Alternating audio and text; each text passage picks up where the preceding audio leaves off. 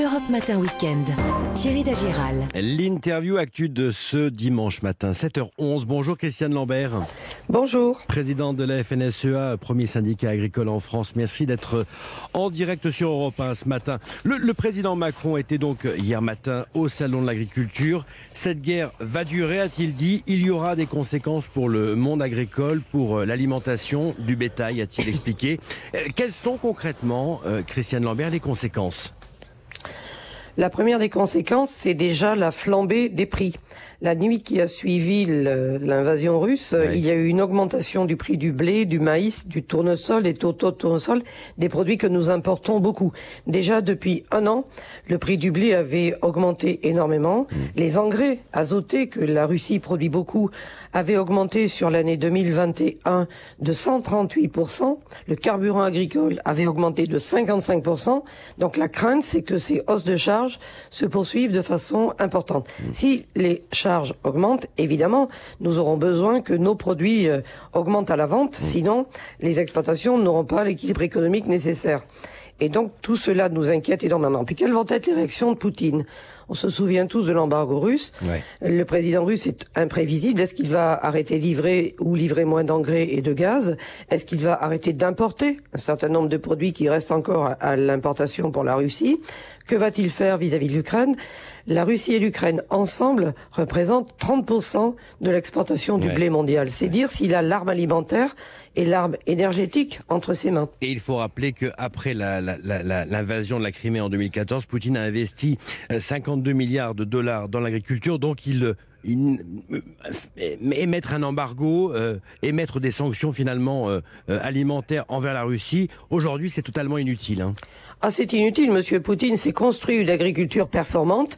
Il a une surface agricole utilisable qui est le double de celle de la de la France de- de- et bien et bien plus. Avec le réchauffement climatique, la Sibérie attire énormément euh, d'investisseurs. Il a il importait beaucoup de porcs. Rappelons-nous qu'en 2014, la Russie importait 75 000 tonnes de porcs français et 750 000 tonnes de porcs européens. Il a développé un élevage porcin extrêmement performant. Aujourd'hui, n'achète plus un seul kilo en Europe et il exporte même des produits vers le Vietnam et vers la Chine. Il a construit l'arme alimentaire et aujourd'hui, il tient tête à tout le monde en disant, vous pouvez prendre les sanctions que vous voulez, Ouais. ma population n'aura pas faim et j'ai l'énergie. Euh, le président Macron a promis euh, hier matin un plan de résilience et un bouclier européen pour le monde agricole. Euh, ce sont des, des mots, des promesses. Est-ce que vous avez pu échanger avec le président? Ça veut dire quoi concrètement? Bien sûr, nous avons échangé avec le président ainsi qu'avec le premier ministre qui a été là toute la journée d'hier, le, le ministre de l'Agriculture. Vous savez, face à l'arme alimentaire de Poutine, il est évident que la France et l'Europe doivent développer le bouclier alimentaire. Malheureusement, nous n'en avons pas pris le chemin. La France a baissé sa production depuis des années pour différents motifs, hein, manque de compétitivité, normes environnementales euh, XXL. La France a capitulé sur certains produits. Nous importons 60% de nos fruits, nous importons des viandes, nous importons 40% de nos poulets, et notamment d'Ukraine. Leur seule qualité, c'est d'être moins cher. Quand la France renonce à son alimentation, elle devient fragile, et l'Europe aussi. Et donc le bouclier alimentaire que nous devons développer, c'est être capable d'avoir une production suffisante pour pas que nos populations soient victimes d'inflation élevée chaque fois qu'il y a un conflit quelque part. Mais pour ça, il faut afficher une ambition de souveraineté. Alors, dire qu'il y aura un pacte et un contrat de résilience, c'est bien, Oui. parce que le conflit va durer, c'est sûr. Mais ça veut dire aussi qu'il faut solidifier notre agriculture, lui donner de la compétitivité, lui donner la capacité de produire en quantité. Euh, Quand on parle de produire plus en France, pour certains, c'est un gros mot. Mais non, la population augmente en France, en Europe, dans le monde. Nous avons besoin de production. Si nous produisons moins, les prix flamberont plus souvent. Christiane Lambert, mais là, immédiatement, vous demandez, euh, vous, vous lancez un appel ce matin au président, au gouvernement. Il faut une aide là d'urgence, on va dire, pour nos agriculteurs. Il faut calibrer, euh, au regard de décisions qui vont être prises, quel est le manque à gagner pour l'agriculture française. Lors de l'embargo euh, Crimée, ça a coûté 2014, un milliard à l'agriculture euh, française, un milliard. Et nous n'avons pas été soutenus. Cette fois-ci, nous ne pourrons pas tenir. On ne peut pas indéfiniment taper sur l'agriculture chaque fois qu'il y a un conflit diplomatique quelque part. Donc nous avons dit au président, c'est maintenant qu'il faut faire ces réunions pour calibrer en fonction des décisions quels vont être les impacts. Mais d'ores et déjà, comme l'a dit le président des producteurs, producteurs de porc euh, sur votre antenne tout à l'heure.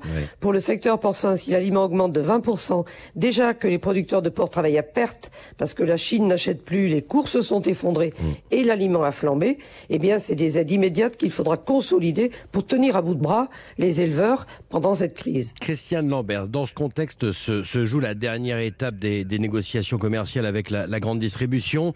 Ça va être encore plus compliqué avec cette crise ukrainienne? Oui, bien sûr, c'est plus compliqué parce que personne n'avait prévu qu'il y ait cette année une flambée des prix aussi forte, déjà aujourd'hui. Personne n'avait prévu le conflit avec euh, la Russie, bien sûr. La loi alimentation, nouvelle version, la numéro 2, qui entre en vigueur au 1er janvier, est contournée par un certain nombre de distributeurs qui voient mal et qui n'apprécient pas qu'ils soient obligés de payer le vrai prix aux agriculteurs. Les négociations sont difficiles, beaucoup d'entreprises n'ont pas encore signé et nous sommes euh, aujourd'hui le 27 si ma mémoire est bonne. Donc, Elle se euh, termine mardi. Hein à quelques heures de la fin de signature, j'ai passé hier quelques coups de téléphone à des distributeurs en disant soyez sérieux, jouez le jeu. Certains d'entre eux ne proposent pas les hausses dont nous avons besoin. Vous savez, quand tout flambe, si on dit aux agriculteurs tant pis pour vous, on va quand même baisser vos prix, c'est pas sérieux. Tout le monde dit sécurité alimentaire. Il faut que les distributeurs qui sont responsables de l'avenir des exploitations pour leur déboucher en France soient sérieux. Aujourd'hui, certains d'entre eux ne le sont pas du tout.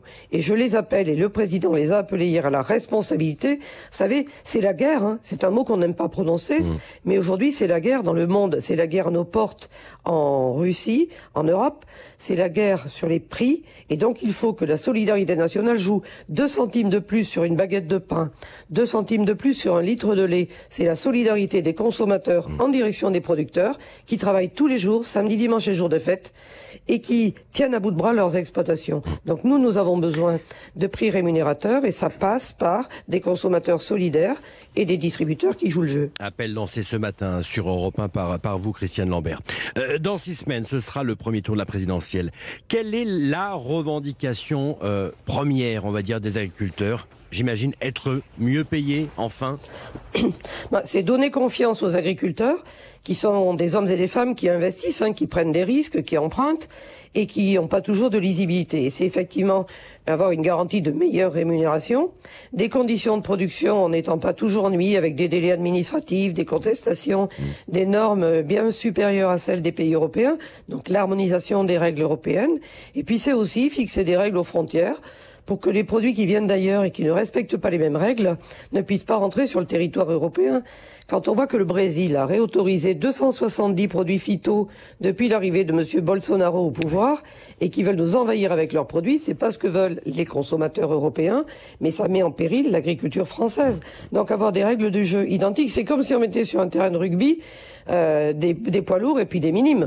Euh, ça n'a pas, ça n'a pas de sens. Donc il faut des règles du jeu équitables et c'est un ensemble de dispositifs, mais c'est la considération que l'agriculture est un secteur essentiel qui nourrit les populations. Beaucoup ont pensé que les rayons seraient toujours pleins. On voit là des risques de manque de produits. Et regardez certains pays qui sont très dépendants. La Turquie dépend à 70% du blé russe. L'Égypte à 50% du blé russe. C'est une chance pour la France d'avoir une agriculture qui tient le coup, mais elle est en train de régresser et nous, nous voulons un rebond. Il faut que les politiques s'engagent sur l'accompagnement d'une agriculture performante en France et qui fait les transitions écologiques déjà engagées mais que nous voulons poursuivre. Et une souveraineté alimentaire, c'est ce que vous dites finalement. Euh, hier, le président a remercié les agriculteurs euh, d'avoir nourri la France pendant le confinement. Ça fait sans doute euh, bien chaud au cœur. mais après, mais après, ça veut dire qu'il faut, et on le voit bien avec cette crise ukrainienne, il faut qu'on puisse être indépendant. Il ne faut pas aimer les agriculteurs que quand il y a des crises. Il faut aimer les agriculteurs et les accompagner tous les jours. Et la souveraineté alimentaire, vous savez, l'agriculture, c'est un métier de patience, c'est un métier de temps long. Il faut neuf mois pour faire un blé, il faut cinq ans pour faire un cheptel performant dans un élevage. C'est pas un claquement de doigts. Et donc, s'il n'y a pas euh, une volonté politique et différents éléments d'accompagnement, l'accès à l'innovation, pouvoir utiliser aujourd'hui la robotique, la génétique, pour pouvoir utiliser moins de phyto euh, dans nos champs, investir dans des bâtiments, faire des élevages qui soient pas contestés par tous les riverains, pour produire des animaux, il faut des bâtiments d'élevage. Quand on veut faire un bâtiment d'élevage dans une commune et qu'il y a des protestations, on peut pas construire des bâtiments. Et donc on voit ainsi notre élevage régresser. Les exploitations qui ont le plus disparu depuis dix ans, ce sont les fermes d'élevage. Question de rentabilité, d'une part, manque de revenus, mais aussi difficulté de moderniser et de construire des bâtiments nouveaux, plus performants, plus adaptés, plus bien-être et plus grands, osons le dire aussi. Euh, Quand Poutine a construit sa souveraineté alimentaire, je peux vous dire qu'il a compris qu'il fallait dimensionner son agriculture en proportion de la population et de ses besoins alimentaires. Aujourd'hui, plus personne ne raisonne le besoin alimentaire global de la planète. Ouais. 9 milliards d'habitants en 2050, c'est plus de besoins alimentaires. Qui les produira? Laisse-t-on cette possibilité à d'autres pays? Est-ce que l'Europe abandonne sa souveraineté? Il y a un projet en ce moment qui s'appelle Farm to Fork, de la ferme à la table.